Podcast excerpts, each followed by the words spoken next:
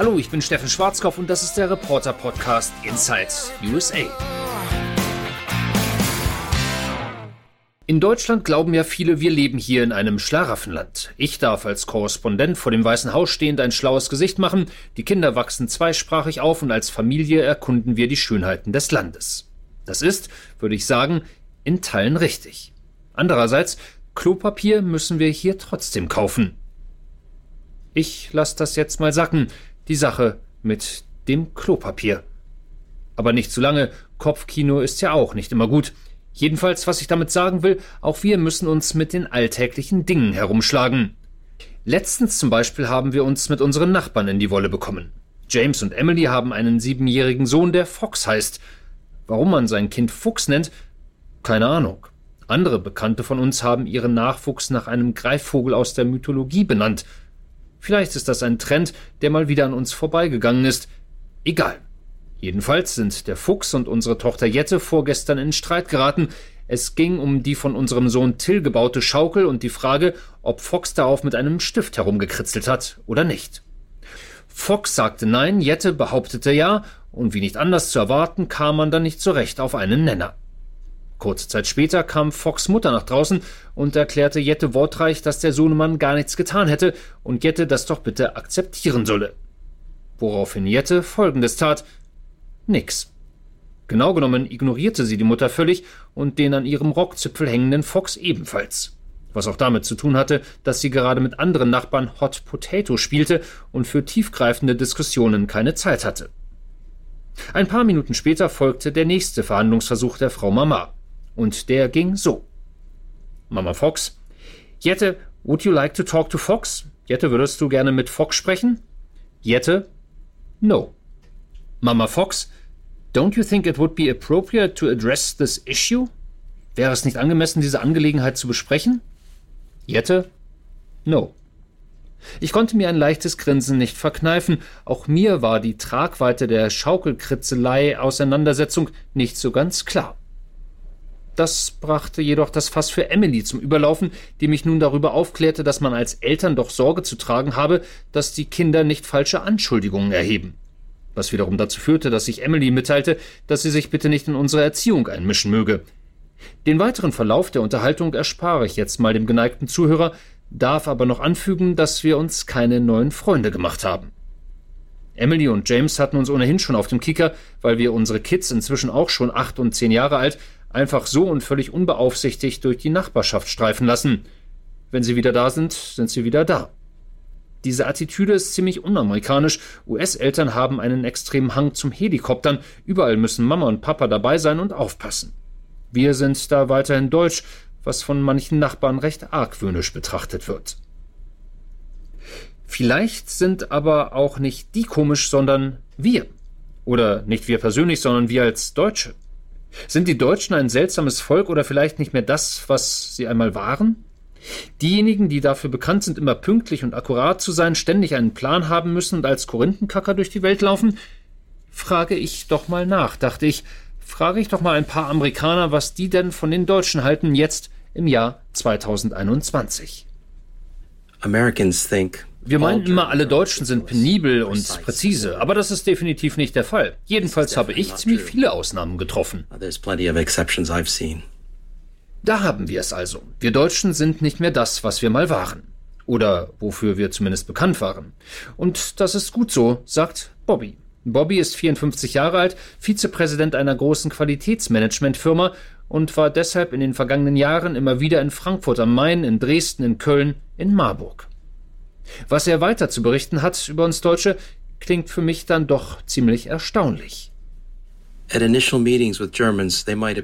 man sich mit Deutschen trifft, sind sie anfangs sehr zurückhaltend und defensiv. Und wir Amerikaner fragen uns, warum das so ist, weil wir anfangs immer sehr offen sind.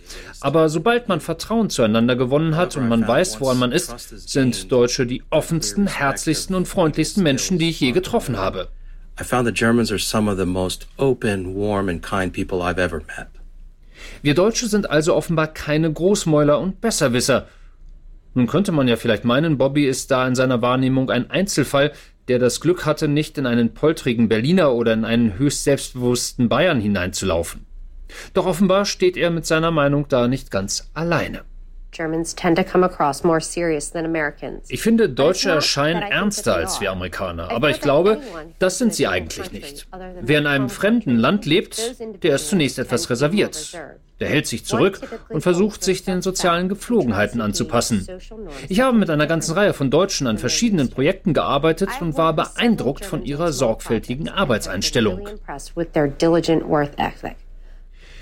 Sarah ist Mutter zweier Kinder und wohnt ein bisschen außerhalb von Washington, wo eine ganze Reihe von Deutschen leben. Sie sagt, die Deutschen bräuchten immer ein bisschen, um aufzutauen, dass wir den Hang zur Besserwisserei hätten, das sei ihr weder beruflich noch privat aufgefallen. Die Deutschen seien einfach, man halte sich bitte fest, nice, nett.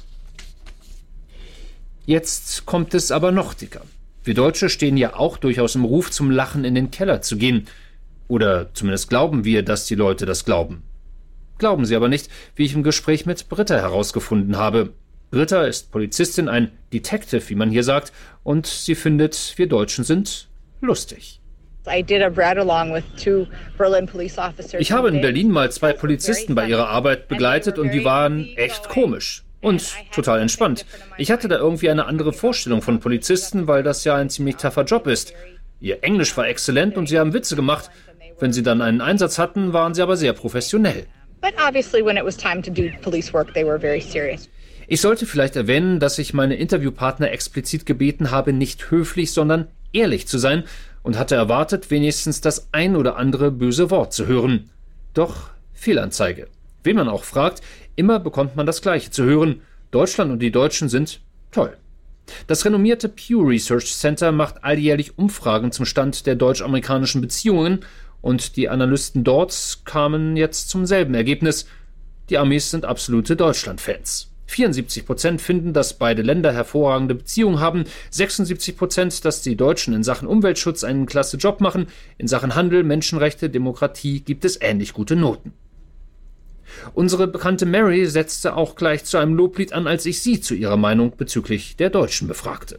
What do I think of Germans? Well, was halte ich von Deutschen? Sie sind extrem diszipliniert und sie arbeiten hart. Sie sind immer pünktlich.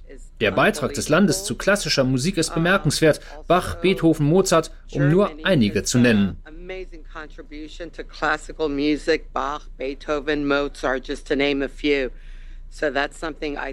Daran denke ich zum Beispiel. Ich selbst reise sehr gerne und egal wo ich hinkomme, es kann der unscheinbarste Ort im Nirgendwo sein, du kannst sicher davon ausgehen, dass du in einen Deutschen hineinläufst.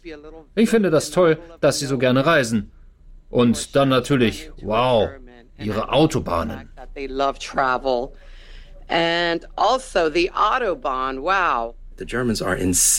Die Deutschen sind irre interessiert an der Natur und reisen zu den obskursten Plätzen der Erde, findet auch Bobby. Aber, und jetzt kommen wir zum großen Aber, es gibt offenbar auch ein paar schräge Angewohnheiten, die uns Deutschen anhaften. Zum Beispiel das mit der Pünktlichkeit, sagt Britta aus ihrer Erfahrung mit ihren deutschen Großeltern. Für meinen Opa bedeutete Pünktlichkeit immer zehn Minuten früher da zu sein. Und wenn man einfach nur pünktlich war, war man aus seiner Sicht zehn Minuten zu spät. Und neun Monate vorher schon den Urlaub zu planen, das ist nicht so meine Sache. Und so, glaube ich, sind viele Deutsche auch heute noch die extreme Vorbereitung. Drei Wochen vorher schon die Taschen packen. Flexibilität ist nicht unbedingt ihre Stärke. Wenn sich plötzlich etwas ändert, dann wird es manchmal etwas crazy und Aufregung setzt ein. Sometimes there doesn't seem to be room for flexibility because then if something changes in the meantime, then you know, it gets a little crazy and, and people get upset and anxious. Britta hat nämlich deutsche Vorfahren, wie so viele andere Amerikaner auch. Und wenn sie keine Vorfahren haben, dann haben sie zumindest Zeit in Deutschland verbracht, als Soldat, als Angehöriger, die Kinder, die dort studieren. Egal wohin man kommt hier in Amerika, man läuft ständig in Leute hinein, die irgendeine Beziehung zu Germany haben und die dann ungefragt beginnen zu schwärmen. Die Schönheit des Landes, die historischen Bauten, das Essen, die Menschen. Bobby allerdings sagt, wir haben eine Boxenmacke. Alles wird in blitzblanken Metallboxen aufbewahrt. Ich habe sogar gesehen, dass Möbelpolitur in solchen Boxen steckte. Und noch eins, wo immer du bist in Deutschland, sagen dir die Leute, genau hier ist es am allerbesten. Und Westdeutsche wollen nicht in den Osten ziehen für kein Geld der Welt. Und das ist eigentlich schade, weil dort der Lebensstandard ziemlich hoch ist. Eine vertane Chance, finde ich. Is very nice. So I think they're missing a great opportunity. Und dann bliebe natürlich noch ein Thema: Fußball. Schlimm ist es geworden mit uns, verlieren gegen Spanien 6 zu 0, vergurken gegen Nordmazedonien, ganz zu schweigen von der letzten WM. Nun habe ich mal Alex zu dem Niedergang der deutschen Nationalmannschaft gefragt. Alex ist Fußballtrainer in Maryland und ich war dann doch etwas geschockt, als er mir seine Gedanken zukommen ließ. Der deutsche Fußball ist ein absolutes Powerhouse wegen seiner Stärke, seiner Spielerqualität, seiner Struktur und seiner Spielerentwicklung. Seitdem ich ein kleiner Junge war, habe ich immer die Farben Schwarz, Rot und Gold bewundert. Wenn immer die Mannschaft mit diesen Farben irgendwo in der Welt aufläuft, ist das gegnerische Team bereits eingeschüchtert. Und das ist großartig a little sense of. Was den deutschen Fußball aber tatsächlich so mächtig macht, sind seine Ligen. Drei professionelle und dann Dutzende Unterliegen. Und ich denke, die Zukunft liegt genau dort. And I think their future is based on these smaller junior divisions. Schwarz-Rot-Gold, ich mag das Team einfach. Und es ist eine Freude, die Mannschaft bei Weltmeisterschaften zu sehen. Auch das noch. Jetzt bewundern uns die Amis also auch noch für unseren Fußballstil und hoffen auf eine wunderbare WM in Katar. Vielleicht, so kam mir der Gedanke bei meinen Interviews mit Amerikanern, sind wir Deutschen doch gar nicht so übel. Vielleicht sind wir ziemlich coole Typen, viel cooler als wir glauben, und vielleicht sind wir auch manchmal zu selbstkritisch. Die Antwort ist, glaube ich, ja. Wer Zweifel hat, einfach mal die Amis fragen.